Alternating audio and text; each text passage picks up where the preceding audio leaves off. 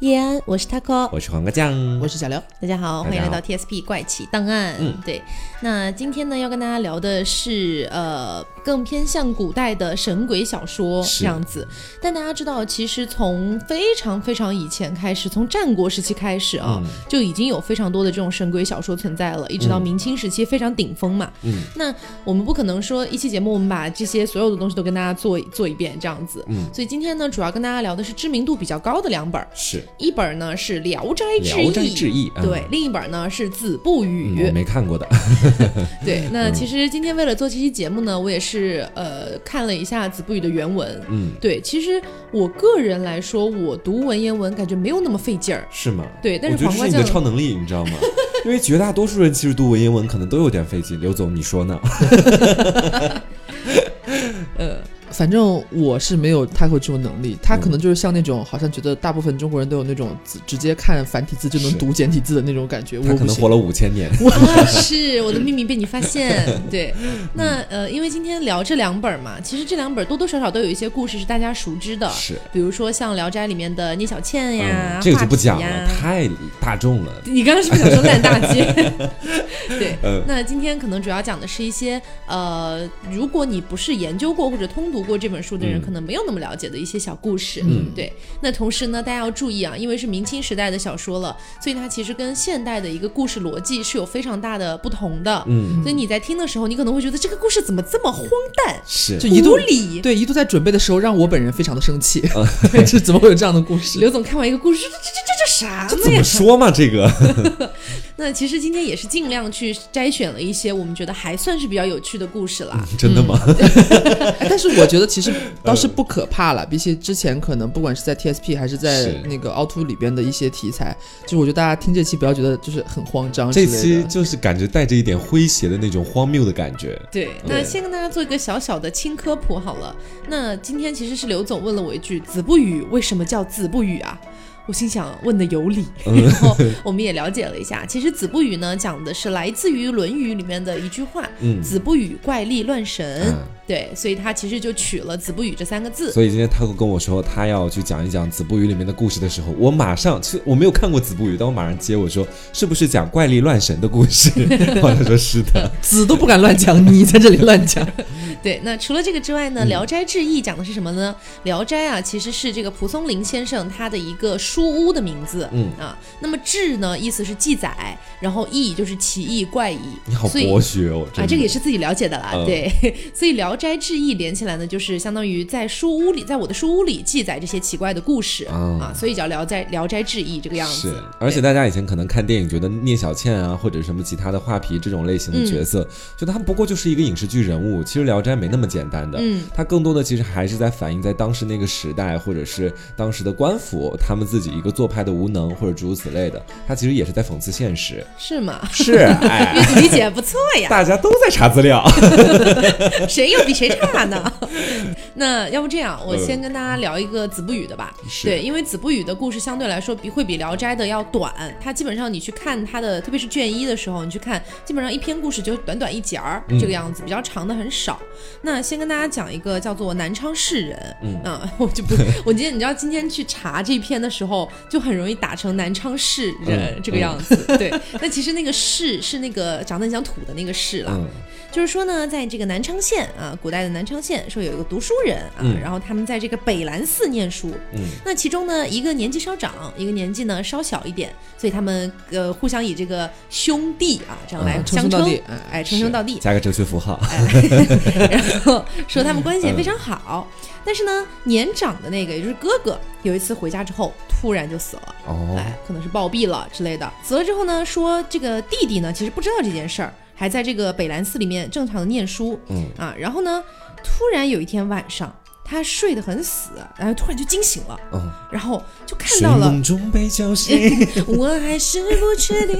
啊，他就突然看到一个他的哥哥，就是他那个哥哥，推门进来了，啊，不是死了吗？前面不是坐在他的床上，然后抚摸他的背，说。哎呀。我离开你还没有十天呢，居然就突然因为疾病死掉了啊啊！然后现在呢，我是鬼，但是我觉得兄弟之间的这个友情啊，我我觉得我非常不能够割舍。是，虽然我已经死了，但是我还是想要来跟你诀别一下。嗯，这是符号，这是伟大的爱情。其实听到这里你觉得还可以啊，但是呢，弟弟其实非常的害怕，因为他他他他说他死了耶。嗯，就比如说突然有一天我去敲黄瓜酱的门，我已经死了。但是我割舍不掉我跟你的感情，那我关上门，对吧？其实正常人可能会觉得有点害怕。是。那弟弟害怕之后呢，他也说不出话来，就在那发抖。那这个哥哥呢，就安慰他说：“哎呀，你别害怕，我如果要害你，我还直接跟你讲说，我来跟你诀别，我死了。那我要害你的话，肯定讲我没死嘛，对吧？我又看不出来，对不对？嗯。所以呢，你千万不要害怕。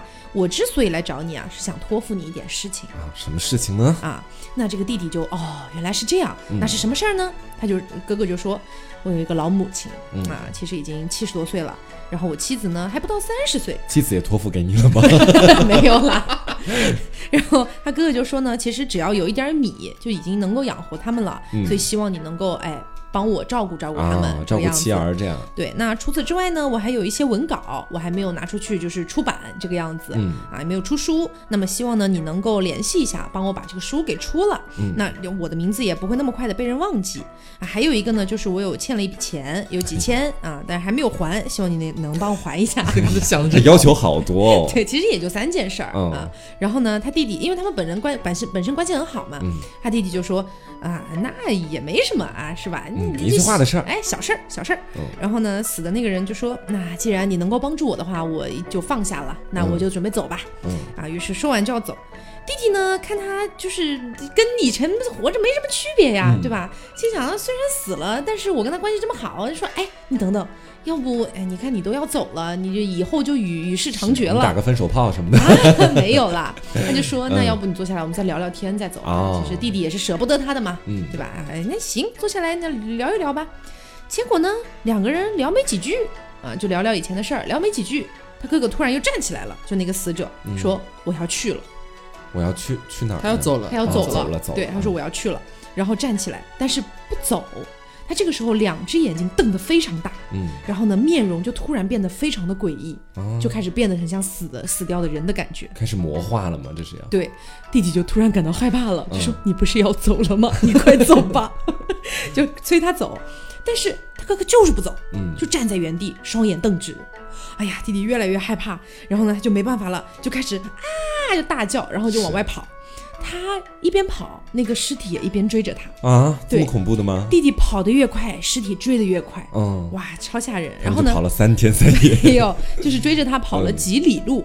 这个时候呢，弟弟呢就翻过了一堵墙，嗯，哎，那这个时候呢，其实尸体是没有办法翻墙的。啊，在这篇文章的设定里面，是尸体没有办法翻墙，设定，对他只能够把探把头探出这个墙外，把痰探出去，把头探出这个墙外，然后呢，嘴里还吐着泡沫。那就是，然后就你知道吐着泡沫，哇哇，然后那些口水就不停的滴到弟弟的脸上。哎呦我的妈！对，然后弟弟可能就就此晕了过去，啊，吓晕了，臭晕了。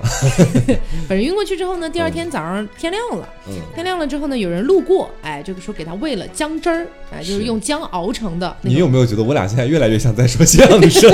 而且他现在京味儿 好浓哦，一直在京味儿。你知道？姜汁儿，哎，对，姜汁儿给他喂了，喂了之后呢，弟弟呢他就渐渐苏醒了。嗯，这个时候啊。这个哥哥的家里人，就是那个死者的家里人，嗯，哎，就跑过来说：“哎呀，我们找了一晚上都没有找到他的尸体呀！哎，原来在你这里。”然后就把这个尸体运回去，就就入关了嘛，这个样子。那有知道的人啊，就跟他讲说：“其实啊，人死了之后是有魂和魄的啊。”要不然怎么说封建魄魂魄？哎，封建迷信来了啊！就说这个魂呢，它是善良的，但是魄是非常恶毒的。嗯，而且人死了之后呢，全靠这一股魂吊着。才能够就是行走之自如啊，或者跟你交谈呀什么的。但是呢，他托付给你这些事儿之后，其实他的愿望都已经全实现了。嗯，他这个时候其实已经该走了。嗯，但你就是非要留他聊几句，他这时候魂已经走了，只剩魄了。是魄在跟你聊那时候。对，所以他就变得非常的恶啊，所以就差点把你给弄死。还蛮奇妙的，其实这个脑洞和设定。嗯嗯。所以其实我读的时候，我其实倒没有觉得很荒诞啦，因为其实你要说恐怖向的，说到底啊，其实是有点恐怖。你要说神鬼小说的话啊，其实多多少少少是有一点荒诞的，因为毕竟在那个年代，他可能呃，其实不管是蒲松龄啊，还是说这个写子不语的袁枚啊，他们可能都不一定能够创造出我们现代人所理解的那种恐怖。对，其实每个时代人们对于文字的审美都不太一样，对好像是当时那一代人可能特别爱读这些，嗯，但我们这代人在看这个东西的时候，就会觉得说，好像它的剧情设定都是，要不然觉得比较老套啊，要不然觉得说，怎么会有这么奇怪的一种剧情设定？嗯，那我接下来就跟大家分享一个相对来说比较淫娃的故事。这也是我在你刚刚才说完，这也是我在《聊斋》里面找到的一个故事，真的非常也不能说那么黄暴吧，但是我觉得说其实还蛮妙的。那我接下来跟大家讲的这个故事呢，其实是来自于《聊斋》里面的，嗯，名字叫做人妖，你没有听错，就是那个人妖，嗯。啊，他说的是呢，在这个东昌有一个人呢，名字叫做马万宝，他呢是一个书生，但是他这个就平常比较黄，你知道，就是 狂放不羁，嗯，但是他已经结婚了，他的妻子呢叫做田氏，嗯，他妻子呢也很黄，就这两个人你知道吧，就两臭味相投，对，这俩银娃凑一窝里面去了，嗯，但是呢，他们两个并没有因为对方在外面瞎搞事情而导致两人感情破裂，相反，两个人一拍即合，成为了合作搭档，你知道，就是我可以叫我的兄弟过来服务你，你也可以叫你的姐妹过来服务我，诸如此类的这种关系，对，所以说两个人的关系其实是很深厚的。OK，对，然后他们当时是住在一个村子里面。有一天呢，这个村子里突然来了一个女人啊，这个女人就住在马万宝隔壁家的一个老太太家里面。嗯，这个老太太呢是个寡妇啊，当当当时就觉得这女人啊一个人孤身来到村子里，不如让我老公照顾照顾她，是这样。也没有这样了，她是个寡妇呀，她老公已经死了。其实不是，我是说那个女那个对，哎，你很有这个写文的天赋，还真是这样。这到后面说哈，就当时我们前面说到这个老太太不是收留了这个外来的女人嘛，嗯，然后当时的时候呢，这两个人老太太跟女人就慢慢的就搞到一块儿去了，也不是那个搞到一块儿啊，就是两人住一起了，把她收留下来了。我说这也哲学了，对。然后呢，老太太呢就有一天突然来到了这个我我们就说那个马万宝就他马生好了，好，就突然来到这个马生家里面，悄咪咪的跟家里面的这个马生的妻子田氏说，告诉你个秘密，这个来的这个女人她按摩非常好，就是她有那种很奇妙的一种那种手法和按摩手法，对，按摩术。就是他给女人按摩按肚子，那个真的是一绝。你比如说什么痛经啊，什么问题，一按就药到病除。OK。然后当时的时候呢，田氏觉得说老娘肚子又不痛，也也不需要你过来按，所以当时就没听。但是呢，你知道，就他们俩不是邻居嘛，两家房子就住一块儿。农村里面的房子可能中间砖砖瓦瓦会有点缝隙什么的。嗯。突然有一天呢，这个马生啊，在院子里面可能是在到处看风景。嗯。他就看到这个缝隙，应该是到处看女人吧？对。然后就看到这缝隙外面，哎，那边有个女人，就是那个。从外面来的一个女人，嗯，当时觉得这女人十七八岁的模样，而且长得是真的非常好看，嗯，当时啊就提枪 就想上，但是呢，他觉得这样太不礼貌了，毕竟街坊邻里的，对不对？就不能够这么鲁莽。然后呢，他当时就回去跟自己的妻子田氏就开始商量，老婆，我最近这个又很想要了，这个看上隔壁家新来的姑娘，对，你要不要帮我想想办法？然后这个田氏当时就说，哎，老公说话我能不帮吗？对不对？然后两人老公帮了我那么多忙，然后不会。对，然后两人当时就生出了一个计策。这个计策是什么呢？就是说，田氏去邀请那个女人到家里面家里面来给她按摩。嗯，然后呢，在邀请的过程当中呢，这个老太太当当时就说了啊，我们家这个才是一个十七八岁的女孩，你家里面那个男人还在，而且你男人还进进出出的，不方便。对，不太方便。你要不然就想个法子把他支到外面去。然后当时这个田氏就说：“哦，我我老公就是他刚好要去一个亲戚家里面吃酒。”他要是我老公刚直播，就只要我一个。他说他我老公要去亲戚家吃酒，所以你放心就来吧。嗯，其实这是他们俩的计划了。所以当天晚上半夜三更的时候，这个女人就。在这个老太婆的带领之下，就来也不算也不算半夜三更吧，也也就算大概是一个比较正常的时候。嗯，对，这个女人当时就直接进家门，然后呢就问她说：“哎，这个你老公在不在呀？”然后那个这个田氏就说：“我老公不在，不是跟你说过出去吃酒去了吗？”嗯，然后当时呢，他们俩就一起躺在了床上，然后就开始脱衣服，这个脱衣服就给给给对方按摩嘛，不是？然后按着按着，这个田氏当当时就突然一个机灵，就想起来说：“哦。”这个厨房门还没有关，不要狗到时候到厨房里面去偷吃东西了。然后他说：“你先停一停。”然后呢，他就下床去把这个厨房的门关上。殊不知呢，她的老公马这个马生就躲在厨房里面。哎，两个人当时刚好黑灯瞎火的，上演了一出偷梁换柱的好戏。就所以说呢，这个田氏后来就出去了，进来的呢是马生。所以说呢，就等于是马生直接可以和这个女人开始有一次亲密的接触。然后当时啊，话说这两人干柴对烈火，两个人在这个床上互相呢，就是这个女人开始给他按摩嘛，嗯，这按着按着，从肚子开始往下按，就按到了一个硬物？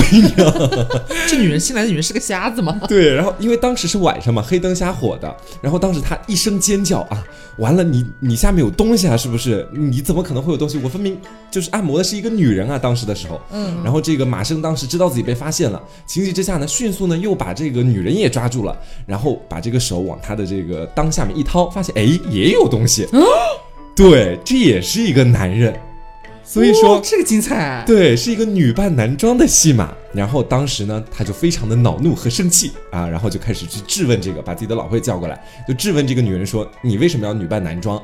然后呢，这个女人当时就说，其实她的哥哥是师从了当时的一个女装大佬，你们可以这么理解，对。OK。然后她自己呢也学了一点这方面的技艺，她就可以扮作女人给女人按摩，以此呢来满足自己的好色之心。啊。所以说呢，她就这样，然后三个淫娃，对，三个淫娃 聚在一起。那老太太有问题，我觉得。然后当时这个马生他不知道为什么就突如其来浩然正气，就直接问你残害了多少妇女。啊，然后这个时候呢，你你们哪来的脸？然后这时候他也没办法了嘛，他就说啊，大概十六有余吧。然后这个时候马上就很生气啊，说你你你怎么能比我还多呢？对，怎么能比我还多呢？是不是？然后当时就把他的钉钉直接割掉了。然后就血流不止，他整个人就直接晕过去了。然后呢，但是他们并没有迅速的把他抛到荒郊野外，也没有把他丢掉，他们选择把他养在家里啊。等他后来呢稍微好了一点，醒过来之后，马生当时就直接跟他说：“他说啊，就是你现在我已经知道你的真实身份了，你现在出去你也混不下去了，你也不可能，你也没有丁丁了，你也残害不了其他的女性了。”你要不就留在我身边来服侍和照顾我啊？这样的话，说不定我们还能组成一个幸福的三口之家。天哪！对，对于这个女人来说，她已经没有退路了呀，对不对？啊，接下来还能去哪里呢？又没有丁丁，又诱骗不了女人，然后呢，自己的名声还臭了。所以当时的时候呢，就觉得，哎呀。那也行吧，但是有个问题是，我总得跟你们隔壁的老奶奶有个交代呀，对不对？怎么突然就女变男了呢？对，然后这个老奶奶当时就看这个女人不是一晚上都没回去嘛，嗯，第二天就自己找过来了。然后当时这个马生就跟她说，她说你有所不知啊，就是他呢不知道怎么回事，他并不是就就在外面，他不是从外面逃到村庄里去的吗？嗯，并不是先前跟你说的那个原因，他其实是因为她是一个使女，大家知道使女什么意思吗？就是没有没有下体的那个。是，就是也可以说没有生殖能力，其实就是对对对对。然后当时的时候呢，因为查出来是个使女，所所以说她老公当时就把她抛弃了，所以她就自己一个人逃到这边来了。然后呢，刚好。到我这边来给我老婆按摩的时候啊，他们两个人可以说姐妹之间互相聊了一聊啊。这个女人当时就跟她老婆就诉苦了，然后呢姐姐妹两个人热泪盈眶，她当时就准备去救助这个女人。怎么救助呢？就是来当小老婆吗？对，她就就是给她买药啊，或者诸如此类的。就是当当天晚上的时候，她好像身体有点问题，就帮她去把她救回来嘛。然后呢，他还说这个女人还跟自己的老婆说了，就说两个人想要一直在一起，就是说在这个家里面一起生活，觉得说都收了。对他们家人，嗯。对我挺好的，这个女人当时是这个意思。这老太太当时心里也没多想，就说：“那也行吧，那你就在他们家待着吧。”从此他们过上了三口之家的幸福生活。结束。对，这就是这个故事。天哪，非常奇妙。其实，在那个年代，蒲松龄写得出这种故事也是蛮厉害的。对，男变女，女变男，而且我觉得他的就是男变女的那个动机，好像也其实还把握的蛮准的，就听起来至少不突兀。嗯嗯，是。然后现在轮到我，然后我其实也有找到一个，我其实，在做做这个功课的时候，我真的非常痛苦，因为我本身是一个无法接受这种奇怪设定的人。嗯，但是我找到两个，我觉得还稍微有点意思的，觉得可以跟大家分享一下。这两个故事都是出自于《子不语》的。啊，然后先讲第一个嘛，第一个它是这样的，就是说是呃，反正就是以前有一个村落，他们村子里呢，然后有一个神像。嗯，这个神像呢，他们村子里边的人给他起名为叫烈杰太子，就是火那个火烈的烈啊，杰出的杰都是四点底那个烈字太子，啊烈子我在说什么？烈烈节太子。嗯，然后呢，呃，他们村里边呢，就是最近就总是有人就是变成吊死鬼，就上吊而亡。然后突然有一天，就是村子里边有一个弟弟，就是有兄弟俩，这个弟弟呢去拜了一拜这个神像，结果回来之后没几天他就上吊死了。他哥就非常之生气，你知道吗？因为他哥本身是一个刚正不阿的人，他哥在他这一节故事里边叫有一个名字，他叫正中，就是 又正又中那个正中。OK，然后呢，他哥就很生气嘛，就觉得说，呃，村子这段时间本身就莫名其妙这么多吊死鬼，肯定就是那个破神像，因为他本身不信这些。嗯，他就很生气，觉得自己的弟弟也被这个像害死了。嗯，然后他就找了一堆人。就是非常怒气冲冲的过去，把那个神像给砸了，把那个神像那个庙也给砸了，毁了。毁了之后呢，然后村子里面，因为村子里面的人一直怎么说呢？整体都比较懦弱和就是封建一点，觉得说我们本来有这个神像，呃，这个列杰太子会不会被你这被你这一砸，然后整个村子可能就要遭祸之类的，觉得不行。对对对。然后呢，就过来找这个正中，说我反正意思就是我们觉得不行，这样搞不好村子里边会会摊上大事儿了，怎么怎么样，让他想办法解决。嗯，然后这个正中呢，我们前面说了嘛，他是个刚正不阿的人，他觉得自己闯的祸自己要承担，嗯，所以他就又给村子里边重新建了一个神像，是建了个官老爷。这这变真的变成一个刚正不阿的新庙，是不喜欢历劫太子吧？对他觉得就是就是邪魔歪道，他觉得这是不好的神，结果他就弄了个关公，嗯，他觉得这样是很棒，浩然正气。对，结果这个呃关老爷这个庙弄弄好之后呢，一个月之内啊，两个月之内，他们村子里边真的相安无事，就再也没有发生过怪事了。但是没有想到，就两个月过去之后，突然有一天，他们村子里面有一户姓孙的人家，有一个老头突然来找他，就是说是他有个啊有个孙女儿还是还是女儿来着，我给忘记了，然后就说。呃，我这个孩子呀，他好像被那个列杰太子附身了。他就说他那个他这个孩子突然有一天，呃，就操着一副那种列杰太子式的那种口音说啊，我就是列杰太子。列杰太子是什么口音呢？反正就是呃，他就是被上身了嘛。他就说我的家被你们村里边的人毁掉了，我也没有地方住，我也没有东西吃，所以我才就是等于跑到他们家里边上了他这个女儿的身。嗯。然后呢，他这个老爹心疼女儿嘛，就很着急啊，说我女儿不能一直这样啊，这怎么办呀？她还都还没有嫁人呢。嗯。然后就要找这个郑州说你。感觉就是怎么说都是你挑的头嘛，你要不搞坏这个神像，我我家孩子也不会出这个事儿。嗯，等于是让他给个解决办法。然后这个正中呢，又是一个刚正不阿的人嘛，他还是觉得我可能是我闯下的祸，然后我要给他解决。嗯，所以就他就说，那你带我去你家看看吧，看看你这个女儿。结果他一去，他女儿就没事儿了，就又像个正常人了。他一走，列姐太子就又上身了。嗯，就很邪门，来来回回好几次折腾了他有一两个月。然后后来我们这个这位正中大哥真的是有点耗不起了，扛不住，就是天天就这样。然后后来他有一天实在受不了了，和他这个老伯，就是老爹说。呃，可能我觉得啊，搞搞不好是因为这个你们家女儿阴气太盛了，嗯，就是家里边你你你就年迈体衰，这阳气又不足之类的，可能镇不住这个东西。不然我们就村子里边大家一起想个办法，把你女儿嫁掉，找一户人家嫁掉，这样阴阳平衡之后，应该就不会再发生这种事情了。然后他老爹就说好，然后老爹居然也同意。对啊，就救女儿嘛，救女心切嘛。然后这件事情不是村子里边也知道了吗？大家都觉得这是个大事儿，嗯，要不然这个列杰太子就还会祸害。其他家嘛，就是这种感觉，所以大家就是呃，就是纷纷献祭，反正就是找啊，各种怎么样，最后把这户的女儿给嫁出去了。嗯，然后之后他们村子里面就再也没有发生过这些邪门歪道的事情了，这个故事就结束了。嗯，但是你知道点是什么？他最后点出来说，其实。这个女生从来就没有被什么所谓的什么列杰太子上身，就是自导自演的一出戏。因为她前面我刚刚不是有有埋一个梗嘛，她自己有讲述，她老爹说：“我这个女我女儿不能一直这样下去啊，她都还没有嫁人呢，一天到晚背着鬼上身，以后可怎么办呀？”她就是因为嫁不出去。他愁嫁，你知道吗？所以搞了这么一出，觉得好像列杰太子又上身了，你们大家得给我想办法，哦，好像就带到这个阴阳怎么怎么着这个话茬上，然后最后把她嫁出去了，然后目的达到了。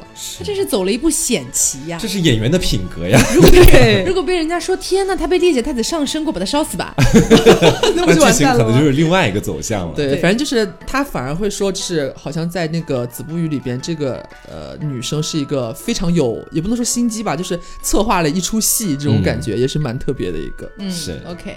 接下来我再给大家分享一个来自于子不语的。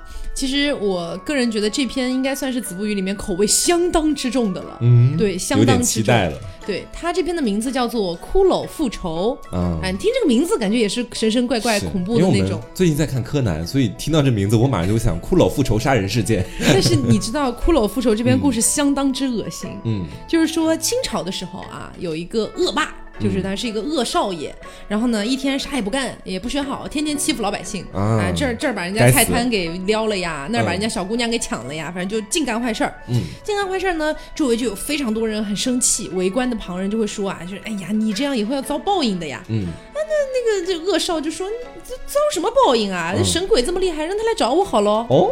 哎，口气不小。哎，这句话一出啊，事情就来了，惹祸上身。对，说有一天呢，恶少跟他几个朋友啊，也是几个恶少，他们一起去山上玩儿。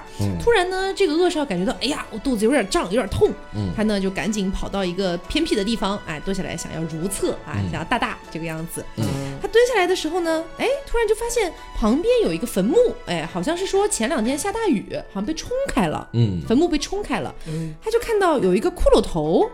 然后，于是呢，他就把那个骷髅头拿过来，还把骷髅的嘴巴朝上，然后呢，蹲下来往这个骷髅的嘴里面拉屎啊，对，往里面拉屎，然后边拉还说：“我的屎好吃吗？” 就那就你看他他他他就不信无屎好吃否？他 反正他就是不信鬼神的。嗯，这个时候突然。骷髅就张口了，说：“嗯，好吃。啊。啊！”对，然后他就吓了一大跳，哇，这个骷髅居然说话了，他不是骷髅说好吃，他不是一个骷髅头嘛？这个恶这个恶少就一直在被这个骷髅头追，他追追追追追，然后他就跑上了一个拱桥，但是在拱桥上骷髅头滚不上去，所以呢就也就作罢，他就赶紧跑回家。回到家之后呢，脸都吓白了，然后呢就是反正卧床不起，医生来了也没有办法。但是呢，这个恶少开始出现了一种非常怪的病，嗯，他每天只要一大大，他就会吃自己的大大啊，这是因果报应诅咒吧？对，而且大大诅咒，而且一边吃自己的大大，一边还要说我的大大好吃吗？然后这是个笑话，然后吃完又拉，拉完又吃。吃了三天之后，他撑死了啊！被自己的大大撑死了吗？对，所以这个故事讲的就是恶有恶报，善有善报。天哪，真的是用了一个别致的事例来告诉我们恶有恶报。是，对，你这让我接下来要讲的故事都无法接了，你知道吗？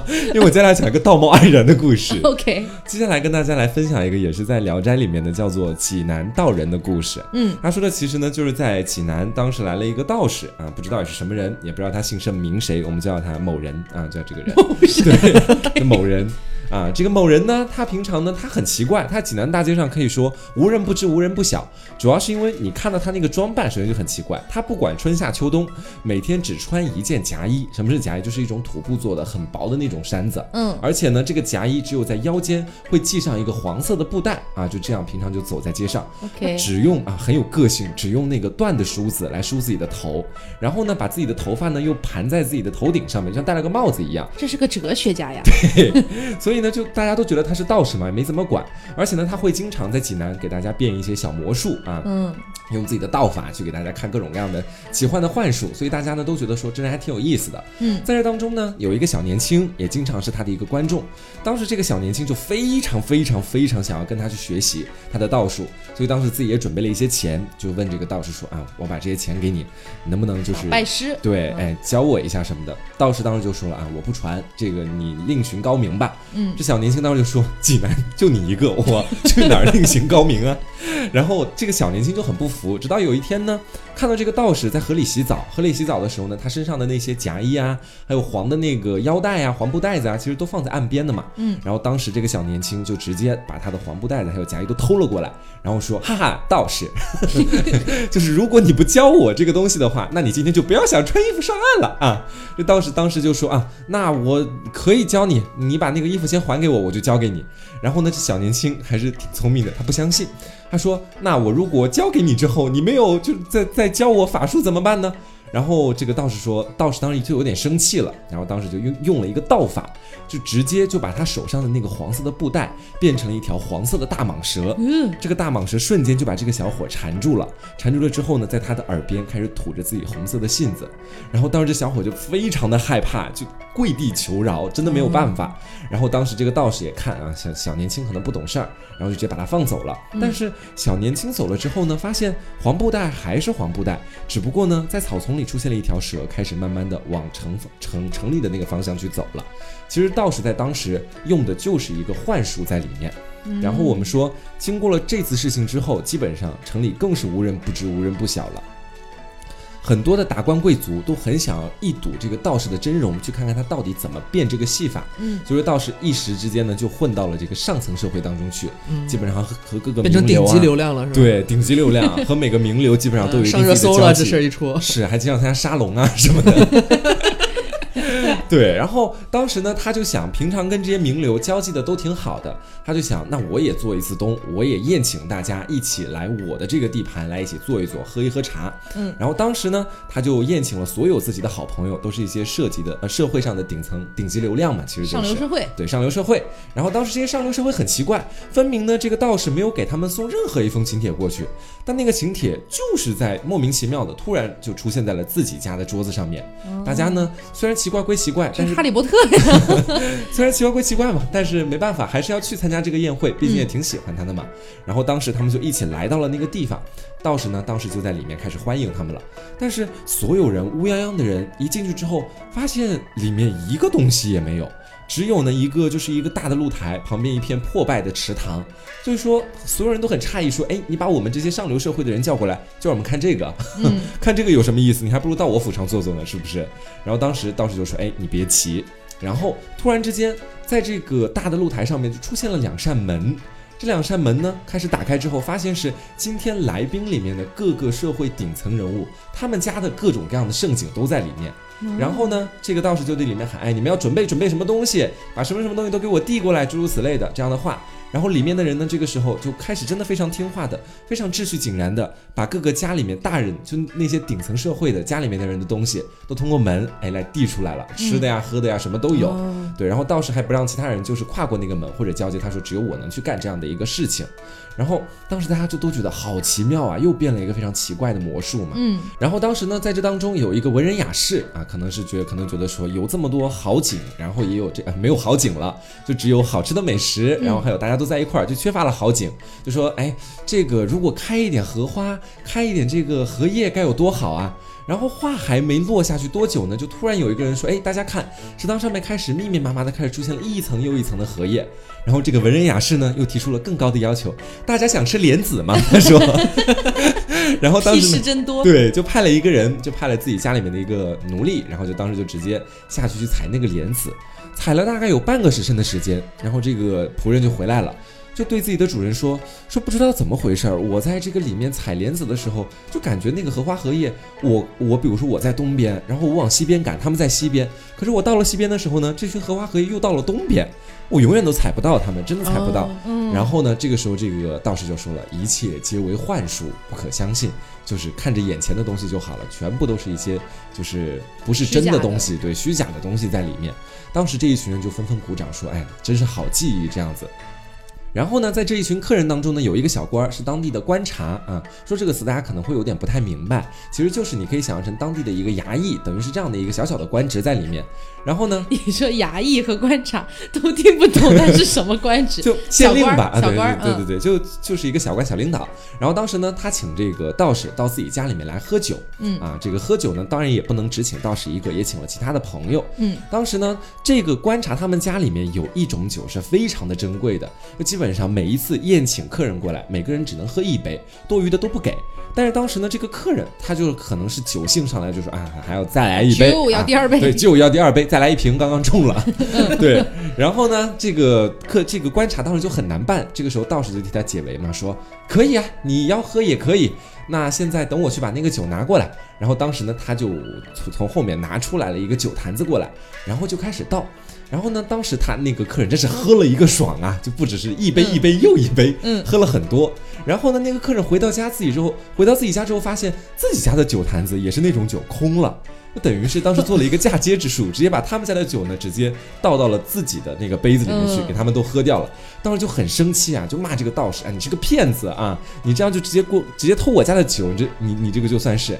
然后当时呢，就想要惩罚他。就是当时就命人要打他的屁股啊，就是就打他几十大板那一种。嗯，但是当时呢，刚开始打的时候，发现每打这个道士一下屁股，感觉那个痛感都会传到那个打他的人的身上，打他人屁股上，等于把所有人其实都整蛊了一顿。对他用其他的惩罚也是一样啊，你怎么去折磨他，那些痛苦不会在他身上，对，全部都会在 对他施加折磨的那个人身上。对，然后当时所有人都拿他没办法，就说那你就走吧。然后这道士呢，后来就离开了济南。据说在后来呢，有其他的地方的人也看到了这样的一个奇怪的道士。当时大家就会跟他说，因为这个在民间流传开了嘛，说你是不是当年那个人啊？当时就是一副仙风道骨的样子，什么也没有说，这个故事就这么结束了。其实有一点像古代的都市传说的感觉耶。但是你没发现每个故事还是似乎会告诉你一个什么样的道理吗？那种感觉都是空是吗？对你这感觉都是 空。刚刚那个对对都都是有一点寓意在里边的，还是嗯。嗯，那第一个故事，我讲第一个故事是告诉我们不要太淫乱吗？对，大概吧。那个吃屎就不要吃屎，就是不要随便挑衅别人，对之类的。好，嗯。然后那现在就轮到我来把我刚刚说那个第二个故事把它讲完啊。好，有这个新的这个故事呢，它是叫做孝女。也是出自呃，也是出自《子不语》的。嗯，呃，他就是说呢，在清朝的时候，他这么说啊，在清朝的时候，说是有一个女孩，她是就是服侍自己的老父亲，嗯，但是她老父亲呢就得病了嘛，就是好像很严重，一直都不见起色这样子。然后这个女儿就很担心，觉得自己怕自己爸是不是就是可能不久于世这样子，嗯，然后就每天服侍自己的爹，但是呢，呃。他就觉得说，如果能有个什么办法能够救我爹的话，那真的就太好了。嗯，呃呃，突然有一天呢，呃，他们村里边也是村里边的故事，然后村里边有一群老太太说要相跟一群妇女要去他们离他们这个村落稍微有一点距离的叫压髻山去上香拜佛，就是那个那个发髻的那个髻，丫头的丫压髻山。然后这个少女呢，因为她去不了嘛。因为他要在家照顾自己的老父亲，然后他就问这个老婆婆，说是，呃，如果去那边上香的话，我爹的病就能好吗？就是愿望真的能成真吗？然后那个老妇人就跟他说：“只要你反正就是心诚则灵嘛，只要你这个诚意到了的话，一定是会有圆满的结局的。”少女这个问题问的很没有水准啊！老太婆能说什么呢？不灵的，不灵的，实现不了的，我们就随便去走走。然后反正就是呃跟他这么说嘛。嗯。然后少女听说哦，原来只要心诚则灵，然后他就又问追问那个老妇人，说是呃那个压髻山离咱们这儿有多远呀？嗯。那个老妇人告诉他说有大概一百多里吧。嗯。少女又追问说一里有多少距离？呀，然后老夫人回答说大概二百五十步左右吧。嗯，然后 老夫人也蛮精确的，对，是可能是国家地理什么之类的。二百五十六步。然后他就记下了嘛，等于是说是他知道了压髻山距离他们家可能有一百多里啊，一里的话可能大概需要两百五十步左右这样一个距离。对，然后。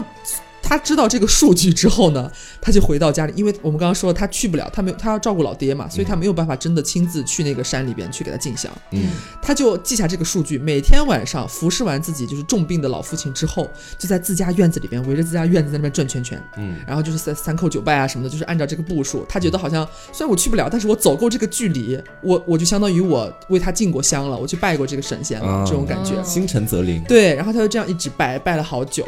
然后后来呢，这个故事那个场景一转，突然到了那个压髻山那个庙里边，就说当时还有一个呃什么，好像是宫宫里边的什么张大太监，反正叫张太监，他就是想要去上头香，可能就是古代人对这个头香也是就是头香好像寓意最好，对对对，最大，对都要想上这个头香。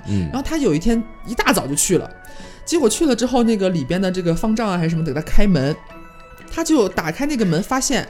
他明明是第一个进来的人，要上头香，结果那个庙里边的那个香炉里边已经插了一根香了，嗯，在那边烧着。然后张太君就很生气，就是我明明打过招呼了呀，是不是？我一个月前我就预约了，是不是之类的？那我明明是第一个来的，为什么这个香炉里边有人上过香，有香插在这里边正在烧？嗯，然后那个房产也是摸不着头脑，你知道吧？我这是真的跟您保证，您真的是第一个进来的。嗯，在您来之前，我们没有开过这个庙门，没有人进来过，我也不知道这个香怎么回事，就他也解释不清楚。然后呢，呃，旁边呢。就有那个老太太就听见，就给他讲了这个故事，说。应该是我们村里边那个给自己老想救自己爹的那个，对那个姑娘吧，她每天走完了，对对对，她把这个故事完完整整的告诉了那个张太监和那个庙里的那个方丈。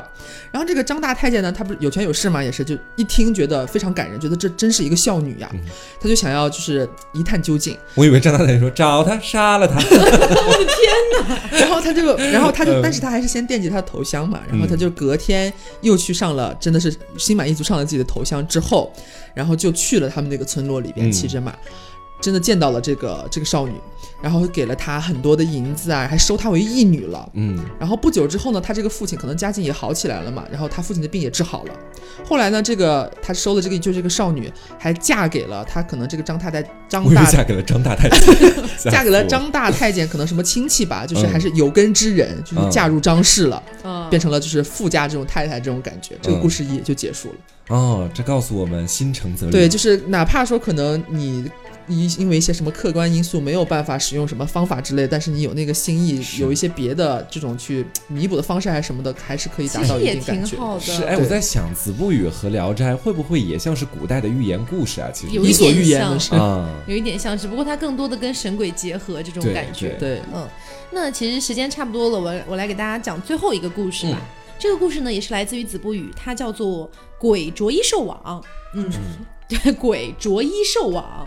鬼对。着衣兽啊，就是大概意思就是呃穿衣服，然后、呃被被网捆起来，就这种意思啦。啊，对，那呃说是在泸州府，然后舒城县有一个陈姓乡民啊，嗯。就是乡民，我们叫他陈陈陈，叫他沉香吗？不是 叫他叫他就就叫他那个陈陈先生好了啊。陈先生，对，嗯陈先生呢，还有一个妻子，对，然后说妻子有一天开始突然被鬼缠上了，哦，不是上身，是纠缠他。嗯对，就是说有的时候会掐着他老婆的这个喉咙，有的时候勒着他老婆的喉咙，但是其他人看不到这个鬼。嗯啊，所以呢，他妻子特别的痛苦，然后有的时候把那个手伸到衣领里面，想要去挣扎一下的时候，还能拽出一个类似于那种麻绳来，啊，对，就很诡异。对，那这个陈先生就觉得很生气嘛，就想说，那我给你拿一束桃枝，我也不知道为什么是桃枝，因为感觉柳枝打鬼。什么之类的吧。对，桃桃木桃木感觉才是打打鬼的，怎么拿个桃枝？反正就拿了个桃枝、嗯啊，就给他老婆说，他他要是再来，你就拿这个打他。嗯，然后他老婆说好的，然后鬼来了之后，他老婆啪啪一阵乱打，结果把这个鬼激得更怒了，啊，哎，就非常更生更加生气。嗯，那陈先生就没有办法了，他就只好去这个城里面，嗯然后花了二十两银子请来了一个道士。这个道士呢姓叶，叫叶道士。嗯，道士到到了他这个陈家之后啊，先开坛做法，然后呢在四面八方布了个八卦阵。然后在正中间放了一个小小的瓶子，嗯用这个非常多有很多很多颜色的这个纸剪了十几件这个女性的衣服，然后放在了这个小瓶的周围。道士呢披头散发的，然后手上拿着这个符咒，是济南道是吗？有可能哦，联动。然后对，然后这样准备好了之后，就说我们现在等鬼来就好了。嗯，那三今天的时候呢，啊，他妻子说、鬼来了，鬼来了，手上还拿着块猪肉啊，啊对对。然后这个时候呢，她老公陈先生啊，就拿着这个树枝桃枝嗯又上去了，哗哗在空中一阵乱挥，凭空掉下来几块肉，啊，就是那个猪肉，哦凭空掉下来几块肉。那道士呢就跟他妻子说说这样吧，如果他愿意穿上我用纸做的那几件衣服的话，我就更好拿下他了。嗯，对，然后他老婆说：“好的，我知道了。”不一会儿啊，这个鬼过来了嘛，就拿起那个彩色的衣服，啊，开始看，那是个女鬼，应该 对。然后他老婆就说：“不准偷衣服！”哎，就是反而想要激他去拿。鬼就说：“哈哈，我想要的还有我拿不到的。”于是就穿上了这件衣服，还穿了一层又一层，嗯哎，就是把把这些衣服都穿上自己身上了。穿上自己身上之后呢，这些衣服开始变成了一张一张的网，啊，就开始把这个鬼给捆住了，紧箍咒，哎，就捆住了，包裹了起来。嗯，一开始还挺宽松的，是，时间越往后拖呢，那个网就越紧，那鬼就跑不出去了。道士见状呢，哎，就开始拿起这个符咒，开始念咒语，然后拿着一杯水朝那个鬼那边洒过去。水是洒出去了，但是杯子没有破。然后呢，鬼到东边，杯子就往东边砸；鬼到西边，杯子就往西边砸。反正就要啊跟着他追着砸哎，追着砸，砸到最后呢，啊，鬼被砸死了，然后头也碎了。然后这个道士就把鬼抓进了那个小瓶瓶里面，用刚才拿来做衣服的那个纸封住了那个口，埋在了桃树下面。啊，反正又用了两张符咒，然后把什么香灰啊搓成了两个团，跟那个陈先生跟他老婆说。你知道吧？这个女鬼吧，她肯定有老公，嗯所以她老公应该也会来，天哪，就很荒诞，说老公也会来，这应该是第二部的故事了吧？说等他来的，说等他来的时候，你们不要害怕啊，就拿出我这两团啊，不知道什么玩意儿的，嗯。往那个鬼身上砸就完事儿了。啊，于是呢，又过了几天，哎，那个老公鬼果然也来了。第二部开始了，对，然后呢，这个陈先生的妻子啊，就按照这个道士的教的说法，就把这个鬼打得落花流水，慌忙而逃。啊。哎，这故事就结结束了，第二部的意义。那这个告诉了我们什么呢？那我们来强行总结。呃，就可能告诉了我们，就是不要随便去穿别人的衣服，这叫举一反三，有备无患。不要怕鬼。对，那其实大家可以发现，其实像不管是《子不语》还是《聊斋》里面，其实它不乏有一些，还是有一些蛮吓人的篇章。是，像一开始讲的那个什么老了呃什么哥哥弟弟那个，弟弟 对追着他跑。对，但是也不乏像刚才黄瓜酱讲的那种淫娃的故事，还有那个吃屎的故事，这样的故事都有。那其实最后跟大家分享一个小小的短片吧，是我真的觉得非常好笑的。嗯。但是刘总好像有点 get 不到笑点。来，你来说说看，我来当裁判官。这个故事叫做盗户。盗呢是偷盗的盗，户是这个大户人家的户。嗯，那这个故事呢是这么说的，在说是清顺治年间啊，然后说是山东滕县啊，反正说有一群这个匪贼啊，说非常的猖獗，嗯。啊，说人数也非常多，说十个人里面就有七个都是这个匪贼，嗯。啊，官府也是非常的苦恼啊，然后又很害怕他们起兵造反，但是又不敢抓他们，人数实在是过于庞大，嗯，打不过怕。对，最后呢，好不容易。政府这个政府把他们招安了，哎，就归顺了。然后呢，为了安抚他们呢，呃，这个政府还专门出台了一个新的政策，就叫盗户，就是说这些以前做过这些盗匪的人，他们呢入一个新的户籍，叫做盗户。那这个户籍呢，就象征着你以前做过做过盗匪。但以我们现代人的观点来看，它这样应该是一个黑历史的感觉。但不，因为刚才讲了，官府非常担心他们造反，而且他们有一定的组织，人数又非常庞大。所以呢，一旦是盗户和百姓发生了什么争执，或者发生某些案件的时候，官府都会想方设法、尽全力去保护这个盗户。嗯，就是让让那些剩下的盗户，哎，偏袒，就是一种偏袒。所以以至于这件事情发酵到什么样一个程度呢？就说是发酵到了，就是这个。只要发生这种案件的时候，他们大家都不管是谁杀的人，或者是谁偷的东西，他们只是在争谁是盗户。嗯，对，就两个人可能对峙公堂，我才是盗户，我才是盗户。嗯，所以到后来呢，每次发生这种案件的时候，都有人说自己是盗户。所以那个呃，就那些官府的人，可能还要去真正的查他们的户籍，看他们是不是盗户。嗯，就到了这样的一个地步。对，那说有一天呢，这个县官儿，哎，这个县的县官儿的女儿，哎，说是被狐狸精给迷上了。哎，对，这个狐狸精可能是男狐狸精啊。忽然封神榜，哎，说被狐狸精给迷上了，然后呢就想说能不能就是做个法呀什么的哈，然后这个县官请来了就是一个道士，哎，就一通念咒，然后啪的一下把那个狐狸精罩在了一个瓶子里面，结果那个狐狸精在瓶子里面大喊：“我是道户，我是道户。”没，你不觉得真的很好笑吗？很像是古代的笑话的那种感觉。但是刘总现在没有露出一丝丝的笑容。我尽力了。好啦，懂得的人都会笑，不懂得的人就不笑也罢。OK，OK。好，那其实今天就是跟大家分享一下来自于《子不语》和这个《聊斋》里面的一些故事。嗯啊，就像刚才讲的，它有一些蛮恐怖，有一些蛮搞笑，有一些又蛮重口味的。所以其实如果大家感兴趣的话，其实是可以去读一下原文。其实，呃，我个人觉得原文读下来没有那么费劲，而且即便是你这篇通读下来，你可能 get 不到它的意思，但是你其实随便网上一搜，你也都能搜到翻译的白话文啦。对，嗯，也有卖书，好像感兴趣可以自己找一下了，阅读一下。对，我觉得这是蛮有趣的。然后像下次的话，可能也会再跟大家聊一聊这些，不管是子不语还是聊斋，或者是剩下的一些呃每个朝代其实都有的一些神鬼小说。奇闻异事。对，里面可能都会有这种又荒诞又搞笑又有点这种感觉的。一些故事，嗯，那也希望大家喜欢这期节目，不要忘了素质三连，点赞、评论、加转发哦。嗯，那今天节目就到这里啦，我是 taco，我是黄瓜酱，我是小刘，我们下周再见，拜拜，拜拜。